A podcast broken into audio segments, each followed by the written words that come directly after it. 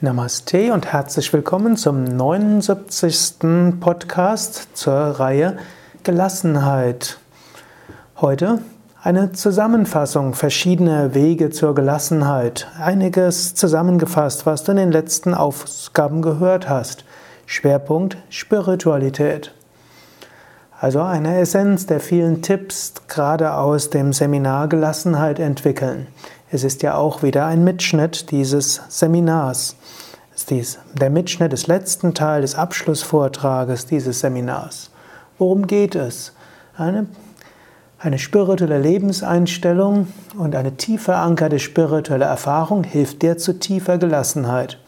Laut Jnana Yoga bist du jetzt schon vollkommen, eins mit der Weltenseele. Du brauchst dich nicht unter Stress zu setzen. Laut Bhakti Yoga macht alles Gott. Du bist nur Instrument, Gott macht alles. Er hat daher auch die Verantwortung. Laut Raja Yoga kannst du dich von der Identifikation mit deinen Emotionen lösen und dich als Führungspersönlichkeit, als Raja, als König etablieren und den Ratschlägen deiner Minister lauschen. Im Karma Yoga tust du deine Aufgaben und lässt los.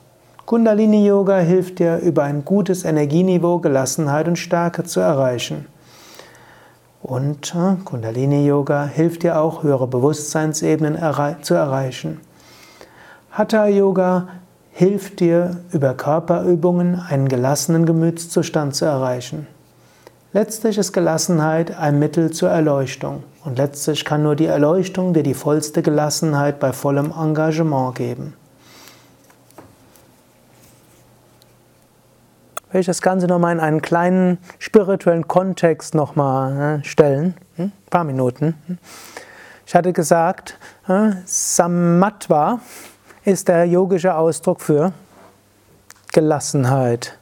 Krishna definiert Yoga unter anderem als Yoga Samatvam Uchyate. Yoga heißt Gelassenheit.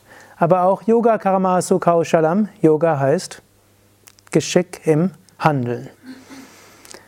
Ihr habt eine Menge Anregungen bekommen an diesem Wochenende und ich hoffe, dass ihr etwas habt, was, euch, was ihr sofort umsetzen könnt dass ihr manches habt, was euch vielleicht zum Nachdenken bringt. Und hm, es ist ganz okay, wenn ihr feststellt, einiges hm, ist für euch nicht anwendbar.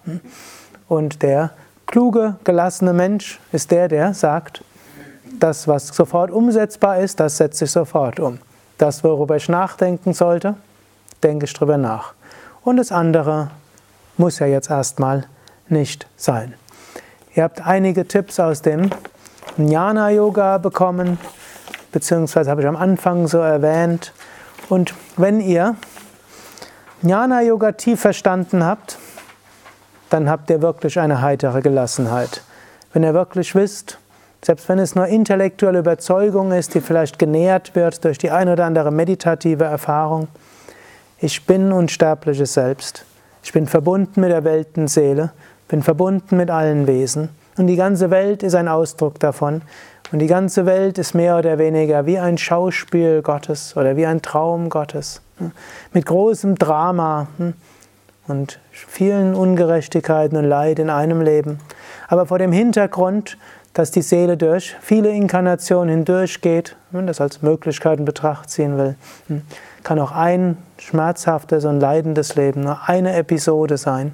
So ähnlich angenommen, ihr hättet hm, Gedächtnisschwund und wüsstet nicht mehr, was, was gestern war, dann ist das, was dieses, diesen Tag war, so wichtig. Hm.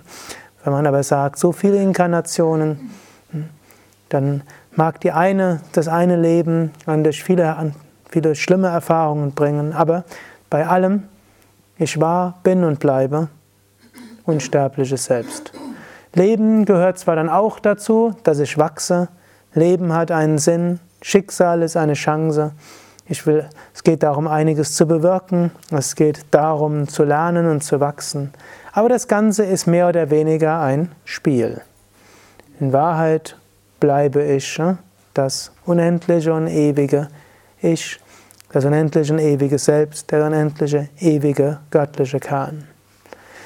Inmitten von dieser ganzen Welt, da kommen wir zum Bhakti Yoga, hm, gibt es eine ja, wie auch immer man es aus, eine göttliche Kraft, ob wir die Gott nennen, Gattin nennen, kosmische Energie, das Göttliche.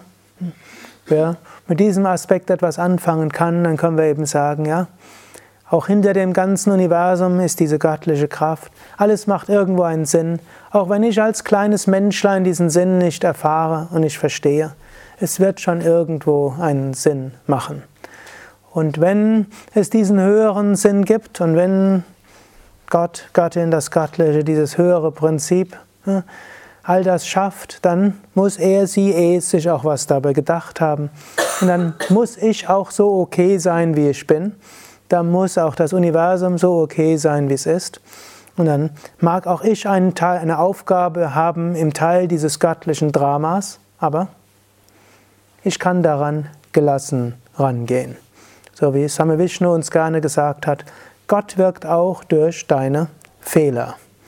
Oder auch etwas, was mir eine Schülerin vom Same Vishnu mal gesagt hatte, als ich irgendwo aufgefordert wurde, etwas zu machen, nämlich als 19-Jähriger einen Meditationskurs zu geben, wo die durchschnittliche Alter der Teilnehmer doppelt so alt war, hm, die zum Teil Yoga erheblich länger geübt hatten als ich, hm, hat sie so gesagt, wenn Gott gewollt hätte, dass dort jemand wäre, der besser ist als du, dann hätte er jemand anders dafür gefunden. Er hat dich dorthin gestellt und deshalb bist du der Beste. In dem Fall, es gab tatsächlich niemand anders, wäre entweder ich oder ausgefallen. Und ich habe mich nicht danach gedrängt. Also, das hat, hat, mir seitdem immer wieder geholfen, wenn ich in Situationen hineingeführt wurde, wo ich gedacht habe, ich bin nämlich keiner, der von Natur aus zur Überheblichkeit äh, neigt. Ich bin eher hm, von Natur aus einer, der etwas schüchtern ist und eher abwartend ist und so weiter. Hm, hm. Aber gelernt habe, damit gut umzugehen. Und ich brauche nicht vollkommen zu sein, denn wenn Gott gewollt hätte, dass jemand Besseres das macht, was ich mache, dann hm, hätte er ihn oder sie in die Situation hineingestellt. Und genauso auch, wenn ein anderer Mensch da, wenn irgendjemand gesucht wird für etwas und dann denkt man sich ja manchmal, der muss so und so genau so sein. Hm? Und dann sucht man nach dem oder der Idealen und nachher kommt niemand. Dann kann man davon ausgehen, Gott schickt dir ihn, sie oder ihn und er oder sie ist genau der oder die Richtige. Denn wenn es jemand, jemand Besseres gegeben hätte in der Situation, dann hätte Gott ihn oder sie auch geschickt.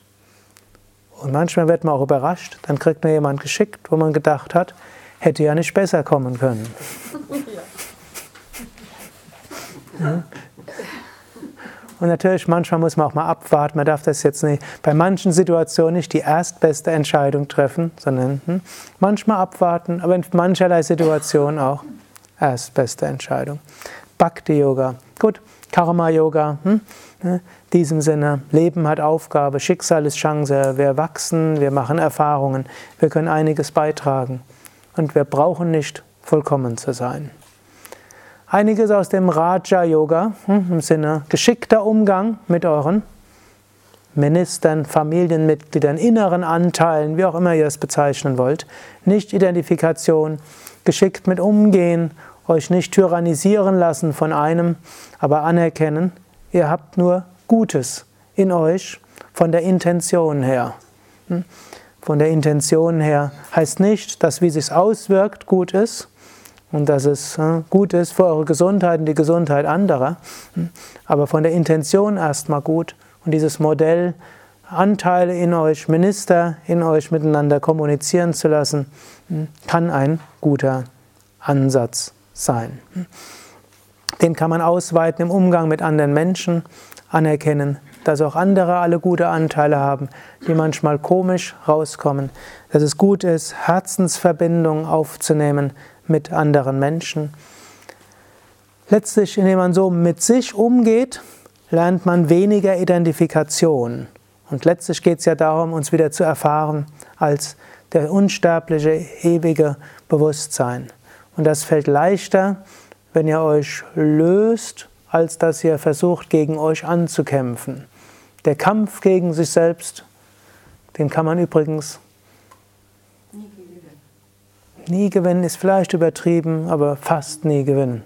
Müsste so, denn Druck erzeugt Gegendruck. Hm? Druck erzeugt Gegendruck und gerade wenn man Leuten, die es gut meinen, vorwirft, sie meinen es böse und man muss sie deshalb bekämpfen. Schon weil sie es gut meinen und einen überzeugen wollen, dass sie es gut meinen, werden sie nicht nachgeben. Und dieses Raja-Yoga-Modell hm, ist eine Weise, hm, dort den Kampf aufzuhören. Auch wenn es manchmal trotzdem, man stellt verschiedene Minister und stellt dann fest, der eine soll doch mal eine Weile nicht recht behalten und er setzt sich trotzdem zur Wehr. Es ist nicht immer ganz so einfach, wie ich das so gesagt habe. Wie es ja auch eine Teilnehmerin gesagt habe, nicht immer reicht das aus. Aber es ist ein zusätzlicher guter Ansatz. Hilfen ist auch eben hineinversetzen in andere Menschen, die Welt durch die Augen eines anderen zu schauen so entsteht auch Liebe. Und auch das ist das, was Spiritualität heißt, das Göttliche im anderen zu sehen, bedingungslose Liebe zu haben oder vielleicht auch erwartungslose Liebe oder eine Liebe, die gegenüber eigenen Erwartungen und Bedingungen auch gleichmütiger umgehen kann. Wenn wir das dann ergänzen noch mit Praktiken, dann ist das Ganze ein schöner Weg, wobei ihr sehen könnt, was von diesem ganzheitlichen Weg zur Gelassenheit für euch hilfreich ist. Praktiken habe ich euch empfohlen, tägliche Asanas und Pranayama. Mein Tipp wäre, macht mindestens eine Viertelstunde jeden Tag. Macht das, wo ihr denkt, dass es für euch gut ist. Fortgeschrittenere machen mindestens eine Stunde am Tag alles zusammen. Asanas, Pranayama und Meditation. Die weniger fortgeschrittenen jeden Tag etwas, zum Beispiel eine Viertelstunde, und einmal die Woche etwas mehr, vielleicht einen wöchentlichen Yogakurs oder einmal die Woche mit einer CD oder DVD oder hm, nach eigenem Gedächtnis oder Yogabuch etwas mehr. Das ist so eine Art Grundhygiene, hm, kann man sagen. So wie die Zähne jeden Tag Zähne putzen brauchen und hm, die Haare für die meisten, für dich nicht, kämmen brauchen. Aber ihr kennt noch andere hygienische Maßnahmen, die täglich sein müssen. Sondern es ist wie eine Art Geistes- und Prana- und Körperhygiene, jeden Tag etwas zu machen, ne, was einem dort gut tut, auf dem Gebet Asana, Pranayama, Meditation. Oder vielleicht habt ihr auch andere Sachen aus anderen hm, hm, Kontexten, die euch dort hilfreich sind. Und einige Sachen könnt ihr, könnt ihr auch anwenden, wie Bauchatmung, Lampenfiebertransformation, Ärgertransformation, spielerisch mit Körperhaltungen experimentieren. Und besonders wichtig, die Meditation. Mittelfristig wird euch die Meditation gelassener machen, langfristig wird die Meditation zur Erleuchtung führen. Und wenn man die Erleuchtung hat und Einheitserfahrung hat, dann stellt sich nicht mehr die Frage, wie soll ich gelassen leben. Das wird ein die natürliche Svarupa, also es geschieht einfach. Ein Buddha oder ein Swami Shivananda mussten nicht überlegen, wie bleibe ich gelassen im Alltag. Sie waren es.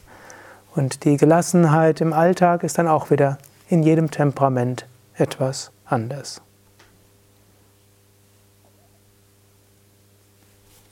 Ja, das war also die 79. Ausgabe des Yoga Vidya Gelassenheit Podcasts. Die letzte Folge der Mitschnitte aus dem Seminar Gelassenheit entwickeln. Präsentiert von www.yoga-vidya.de. Ich bin jetzt noch am Überlegen, wie es weitergeht. Es gibt noch so viel mehr, was ich dir zu diesem Thema sagen will. Und es wird sicherlich weitergehen. Die Podcast-Serie entwickelt sich ja fast dazu, ein Ratgeber für fast alles oder auch ein Ratgeber für spirituelle Lebenseinstellung.